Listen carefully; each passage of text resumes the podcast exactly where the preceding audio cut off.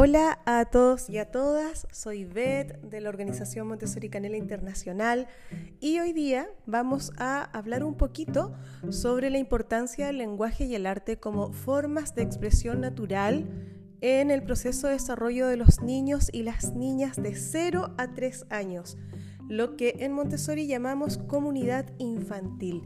Y la verdad es que este tema para mí es alucinante, es un verdadero milagro de la vida poder ser em, testigo, ¿verdad?, de todo lo que ocurre allí, porque imagínate que todo lo que tiene que ver con la adquisición del lenguaje está principalmente vinculado a un tema también emocional y sociocultural.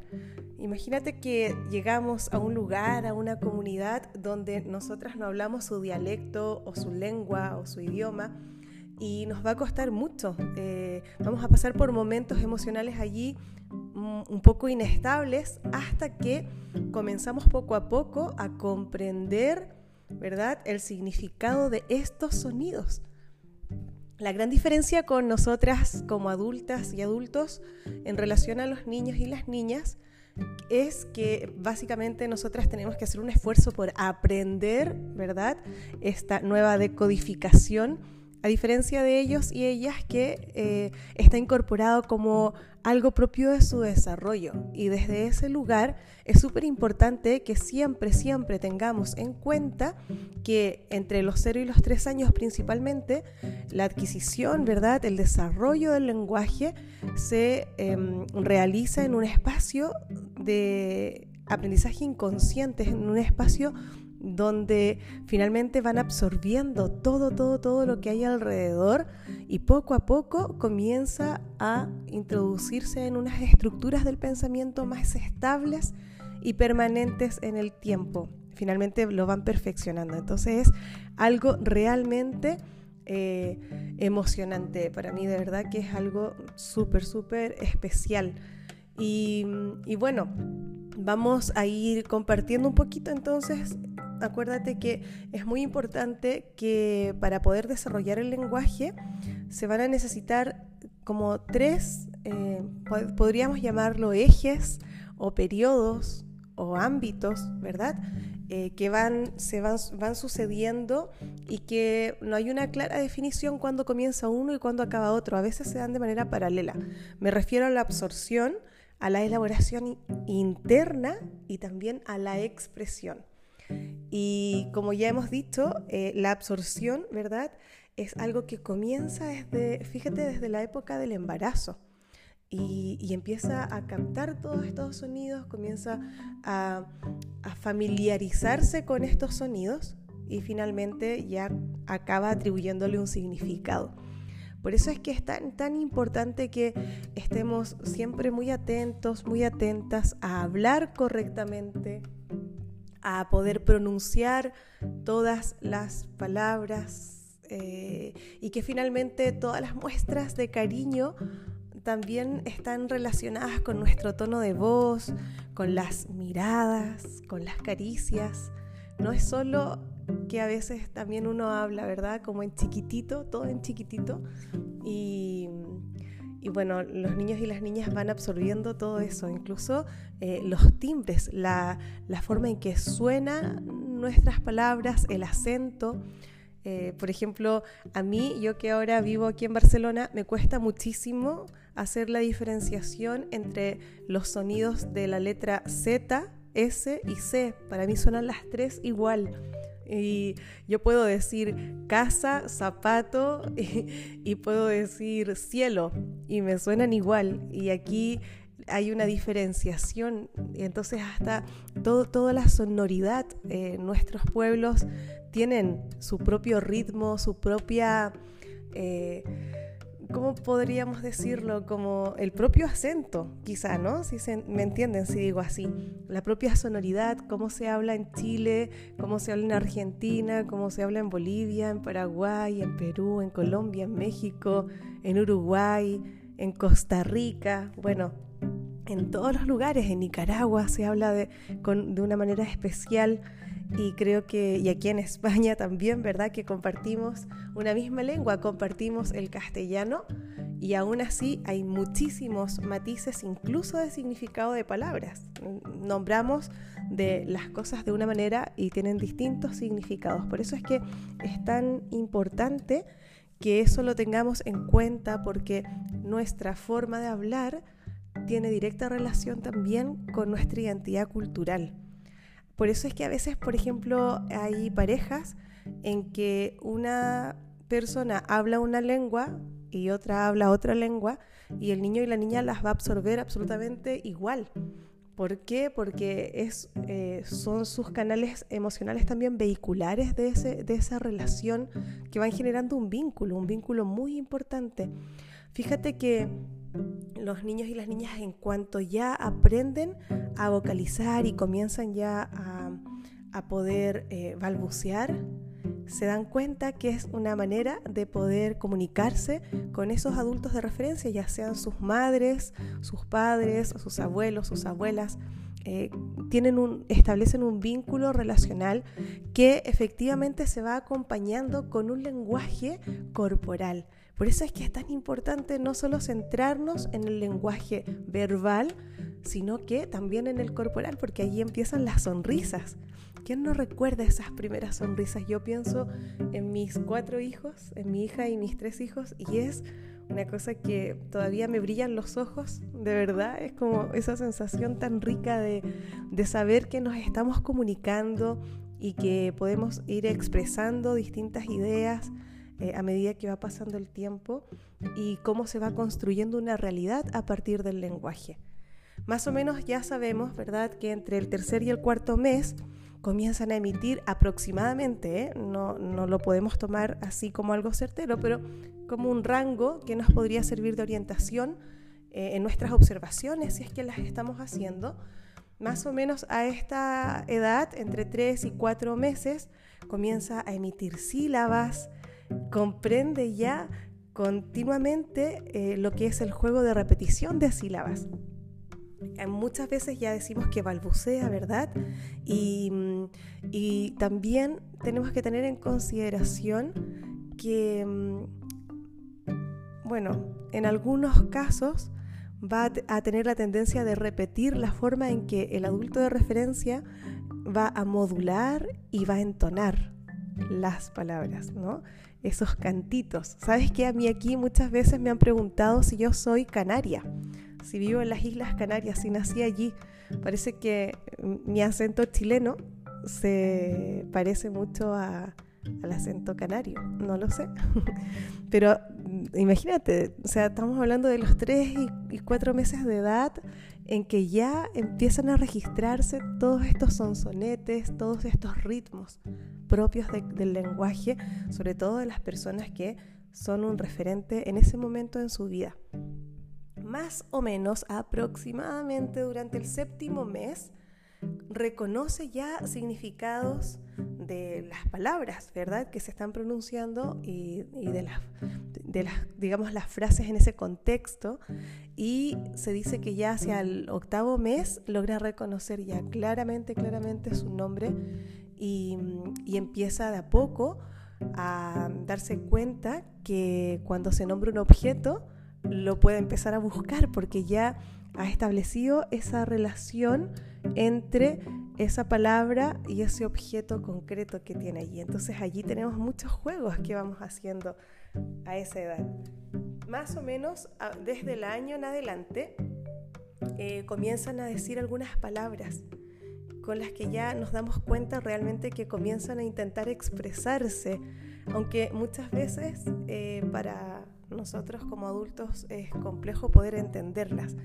Yo en realidad admiro muchísimo, siempre lo digo, admiro muchísimo a todas mis compañeras y compañeros que eh, trabajan con niños y niñas de estas edades, porque yo a veces siento que, claro, yo comprendía perfecto lo que me querían decir mis hijos y mi hija, pero no sé, yo creo que tienen un una sensibilidad especial las personas que están acompañando estos procesos clave de la vida en estas edades y que finalmente eh, no trabajan solo con un niño o una niña, sino que están a cargo de un grupo. Entonces, comprender, favorecer, ser un facilitador del lenguaje en esta edad, en un grupo, a mí me parece que para mí, de verdad, es de una admiración absoluta.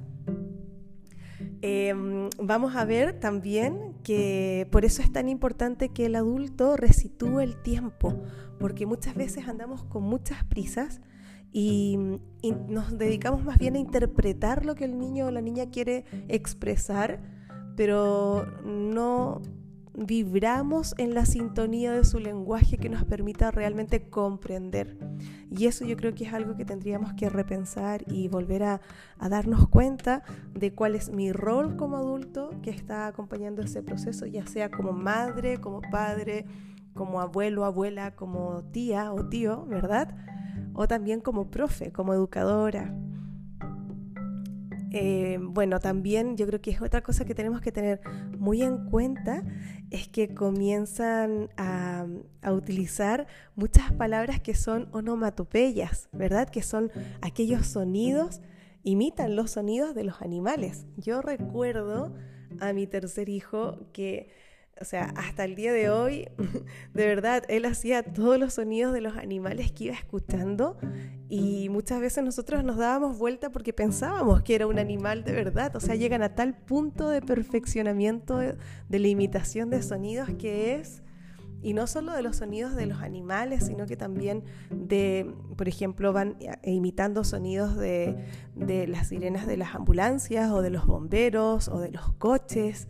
Esa es una etapa de juego, de sonoridad, de rima, que de verdad es súper, súper potente y que creo que, mm, claro, que todo es, eh, todo es vitalidad, todo es eh, aprender también a identificar ese ritmo propio de, la necesidad del niño de esa edad. Yo creo que eso es una cuestión que tenemos que tener súper en cuenta. Muchas veces eh, también a esta edad nos damos cuenta que se tratan de comunicar, ¿verdad? Eh, a través de una palabra o de dos palabras todavía no forman muchas frases, pero eh, de alguna forma nos quieren decir algo más. Entonces se empiezan poco a poco a dar a entender eh, y a desarrollar una capacidad de vocabulario impresionante. Después de los dos años, hay estudios que dicen que ya el niño y la niña adquirido logró adquirir, ¿verdad?, las preposiciones y el concepto de tiempo ya lo empieza a incorporar. Entonces ya, ya es mucho más fácil poder situarnos en, una, en un contexto del presente o en algo que ya pasó. Me acuerdo que mi, hijo, el, bueno, mi, hijo, el segundo, es que a ellos no les gusta que los nombre. Eh, él, decía, el que ahora tiene 18 años, para que se hagan una idea, eh, él me acuerdo que no decía que había sucedido algo antes de ayer, sino que él decía que había sucedido algo pasado ayer. Entonces, claro, yo no lo lograba entender al principio cuando era chico, pero luego tenía lógica porque ya había pasado el ayer. Entonces era pasado ayer más que antes de ayer.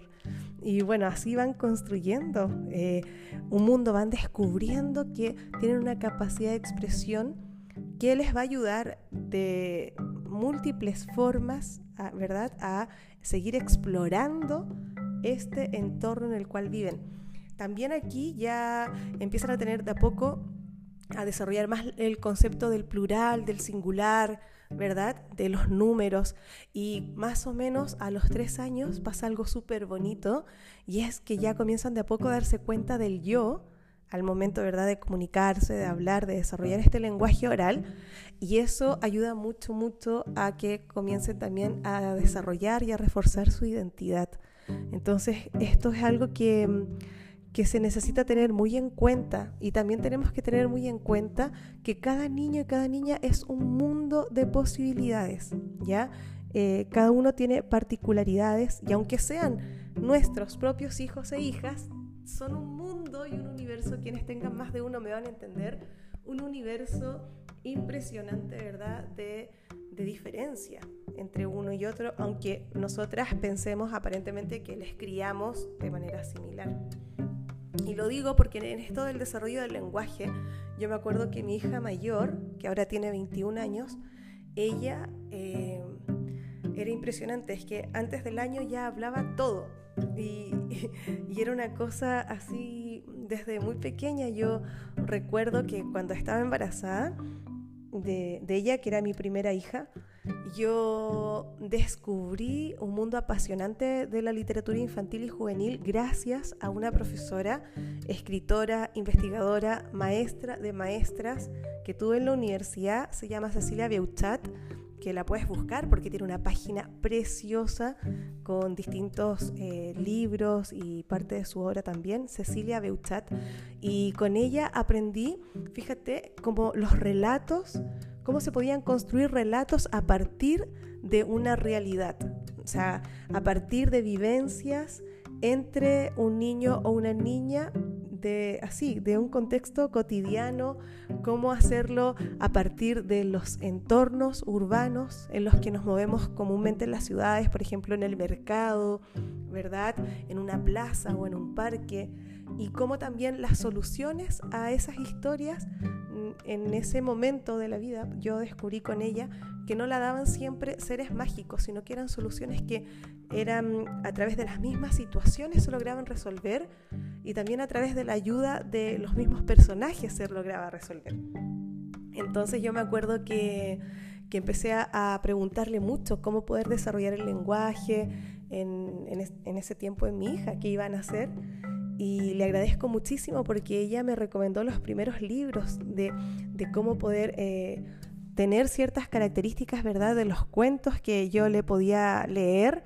Y entonces mi hija desde siempre eh, creció en ese entorno de, mucha lectura, de mucho juego eh, de palabras, de canto, de rimas, siempre. Y y yo me acuerdo mucho, mucho de ella por eso. Ahora bien, en este, en este caso, claro, también hay algo propio de ella, digamos, que, que permitía que, que hablara. Yo siempre me acuerdo de un personaje que quiero muchísimo y que seguramente tú lo conoces, y que es Mafalda, de Kino. Y, cuando yo hablaba con ella y era pequeñita, siempre me recordaba Mafalda por sus reflexiones, por las cosas que decía, por la forma en que, en que ella interpretaba la realidad o expresaba lo que estaba viviendo alrededor. Mira, mi segundo hijo, eh, que ahora tiene 18, mira, fíjate que él era un explorador innato. Aprendió, creo que se los he contado, ¿eh?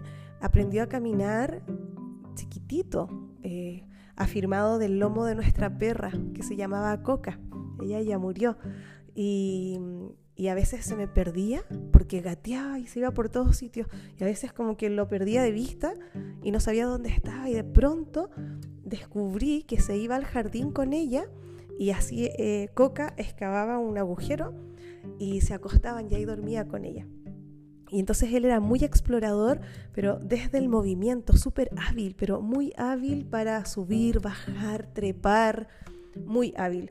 Y nos preocupamos mucho con Marco porque eh, cada cosa que nosotros hicimos lo mismo que con Paloma, de leerles muchos cuentos, de cantar, de hacer juegos rítmicos, muchas rimas, hablar bien, pronunciar bien las palabras. Bueno, eh, y cada vez que le preguntábamos por algo, él nos decía coca. Y esa era la única palabra que pronunciaba. Y ya tenía un año y medio, dos años, y era lo único que pronunciaba. Nosotros le decíamos, por ejemplo, agua. Y él decía coca. O le decíamos pan. Y nos miraba, se reía y decía coca. O decíamos papá o mamá y se reía mucho, ¿de acuerdo? Y decía coca, que era el nombre de nuestra perra. Y entonces le hicimos varios... Em, análisis, fuimos al pediatra, eh, hicimos test ahí para ver si había algo en el oído, alguna cosa, y no, nada. Y su pediatra eh, nos dijo que teníamos que confiar, que, que, teníamos que confiar porque realmente no necesitaba, su forma de expresión era otra, su canal de comunicación era otro, claramente, y que ese momento ya iba a llegar. O sea que teníamos que esperar aprender a confiar y a esperar. Y eso hicimos y, mi hijo, pues claro, iba a una escuela Montessori y también sus guías nos decían que teníamos que, esperar porque le veían en una actitud eh, emocional, vinculado con el grupo y todo. O sea que... Y, eh, fue cuestión de meses, o sea, como en un mes ya lo hablaba todo. Es como que siempre decodificaba y lo conocía absolutamente todo. Y, fue increíble ese proceso de, soltar y confiar. Y luego mi tercer hijo, el que ahora tiene 15 años, eh, yo me acuerdo que, que él, mm, por un tema de la lengua, del, en Chile le llamamos frenillo, ¿no? como una telita debajo de la lengua, le costaba mucho pronunciar la letra R. Entonces, eh, bueno, cuando, o sea, creció nombrando, por ejemplo, en vez, por ejemplo, en vez de decir Marta, él decía Malta, porque no podía, ¿verdad? En vez de ratón, eh, no podía nombrar ese sonido. Y entonces eh, logramos acá que pudiesen hacer, bueno, que le pudiesen hacer una operación para, para soltar la lengua y ya nos habían dicho los médicos que teníamos que tener mucho, mucha paciencia también y empezar a hacer todo un trabajo de reconstrucción de los sonidos y de la conciencia fonológica con aquellas letras que por ese motivo no podía pronunciar. Y fue increíble porque él ya tenía cinco años, iba a cumplir cinco años, y fue increíble porque en cuanto despertó de la operación, yo le nombré el nombre de su mejor amiga de ese momento que se llama Marta. Y le dije, a ver, Tom, le dímelo, dime el nombre. Y me nombró súper bien las letras y nunca tuvimos que llevarlo a ninguna, ninguna actividad de refuerzo. ¿Por qué? Porque su oído, su canal de, de, percepción auditiva, adquirió bien los sonidos y los archivó bien en el cerebro. ¿Se fijan? Entonces esa es la magia del lenguaje. Y lo único era que él en su pronunciación no lo podía pronunciar por este tema de su lengua. Y a la que ya salió de eso, pues ¡pum! Ya está. Y, esas cosas a mí me maravillan, son verdaderos milagros de, de cada ser humano y cómo va construyendo este lenguaje. Es una cosa que a mí me encanta. Y yo me acuerdo que él era, bueno, todavía sigue siendo eh, súper preguntón, súper curioso. Todo su, su, desarrollo del lenguaje desde muy peque fue a partir de preguntas.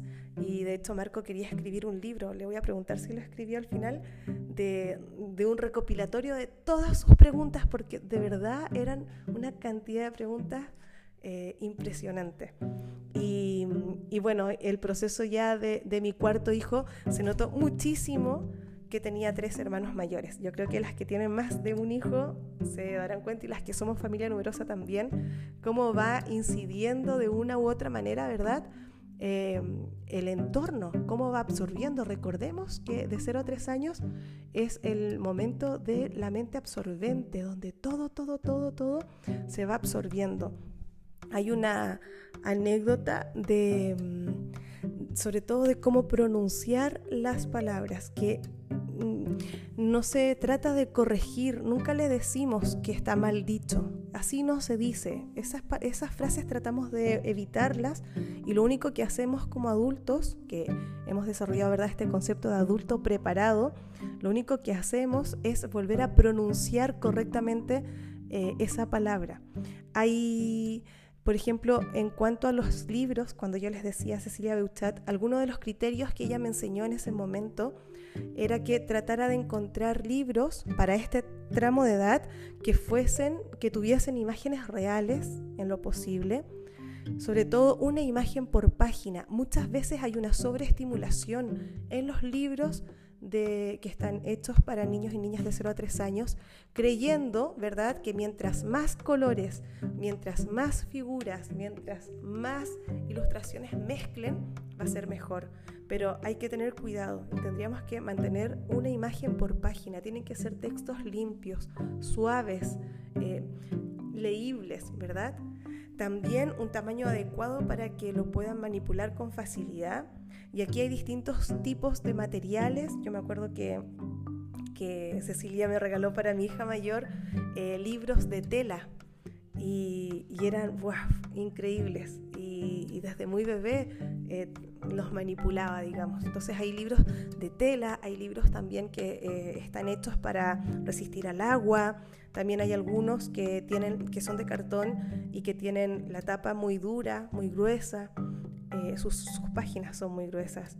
Y eso es muy importante porque tiene que facilitar, ¿verdad?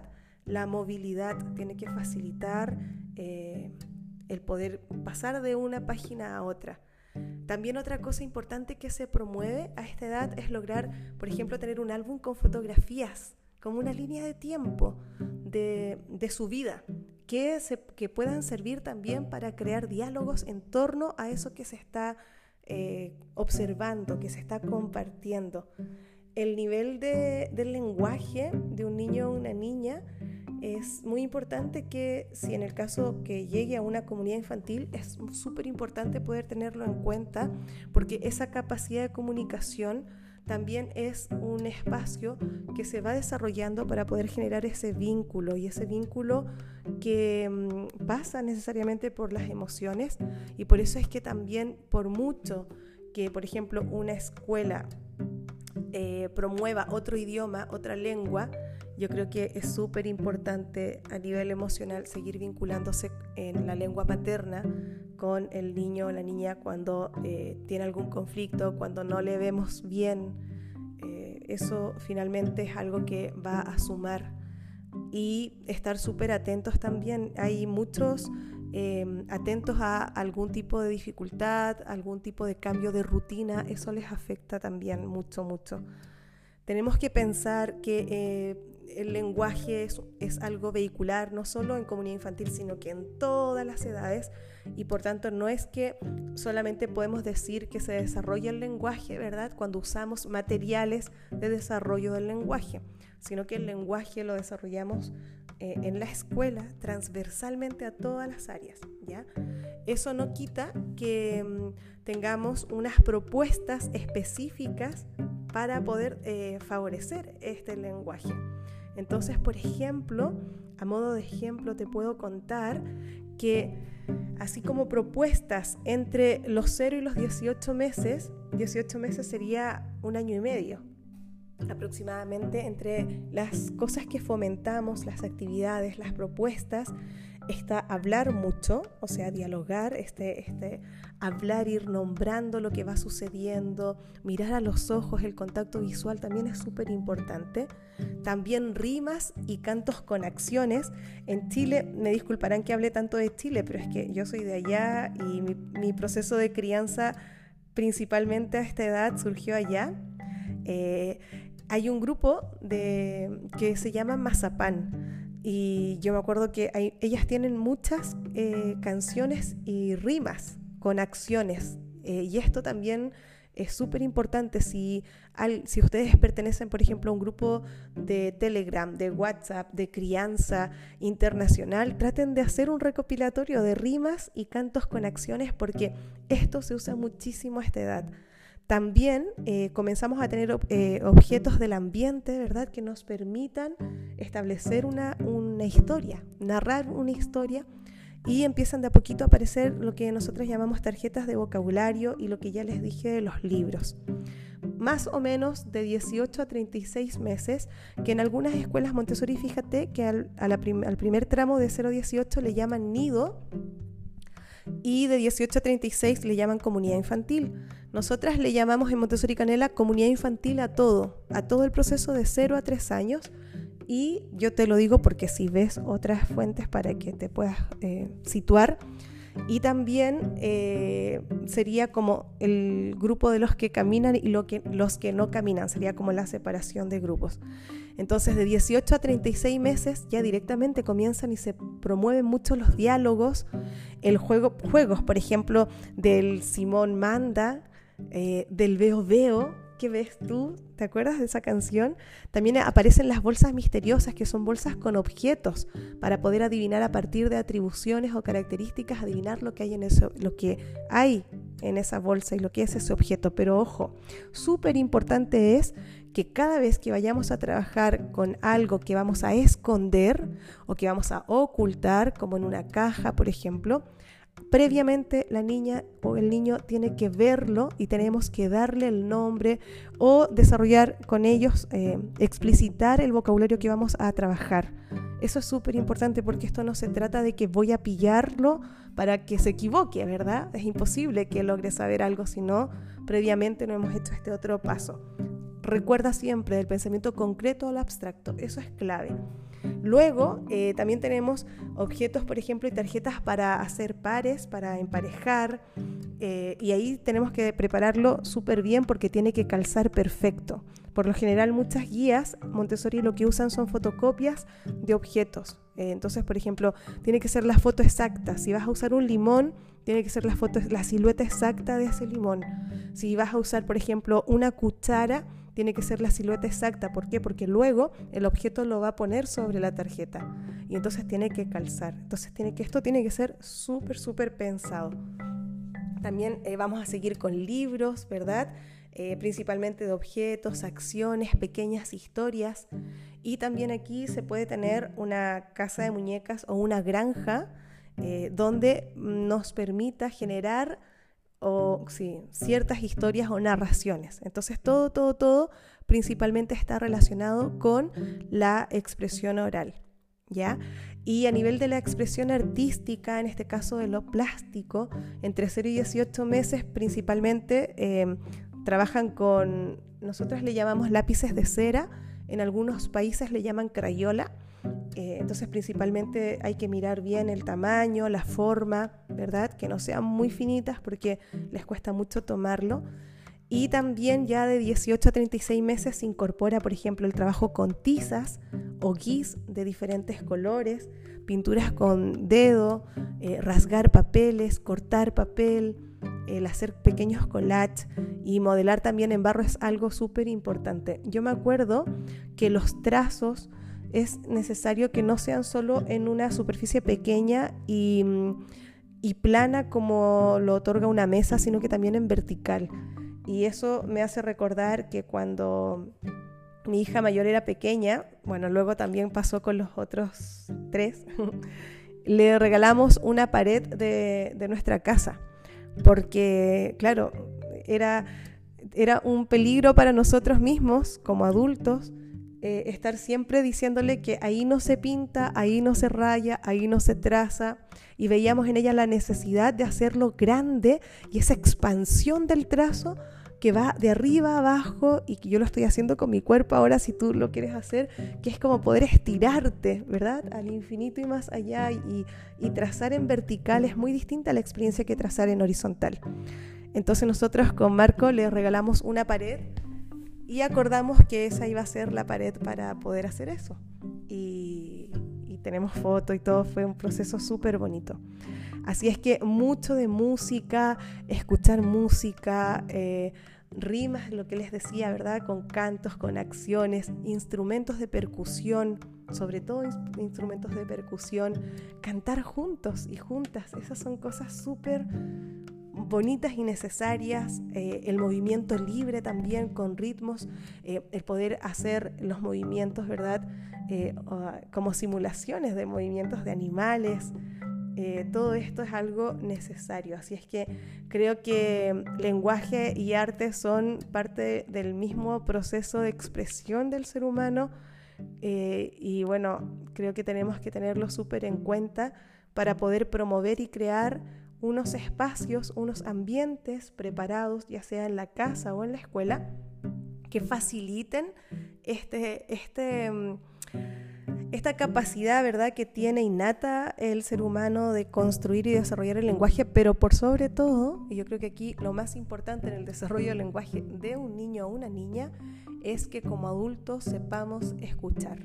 Creo que para mí eso es, es lo más importante, lo clave eh, para que podamos estar allí con presencia, como yo siempre digo, en el presente, escuchando con mucha atención, con mucho respeto y siempre viendo al otro ser humano no como un ser humano en miniatura ni pequeñito, sino que a un ser humano talentoso con toda su capacidad allí en pleno desarrollo, con una capacidad y una potencialidad que ni siquiera llegamos a imaginar, porque a veces también pensamos y decimos, a ver, pero ¿me, entenderá lo que digo?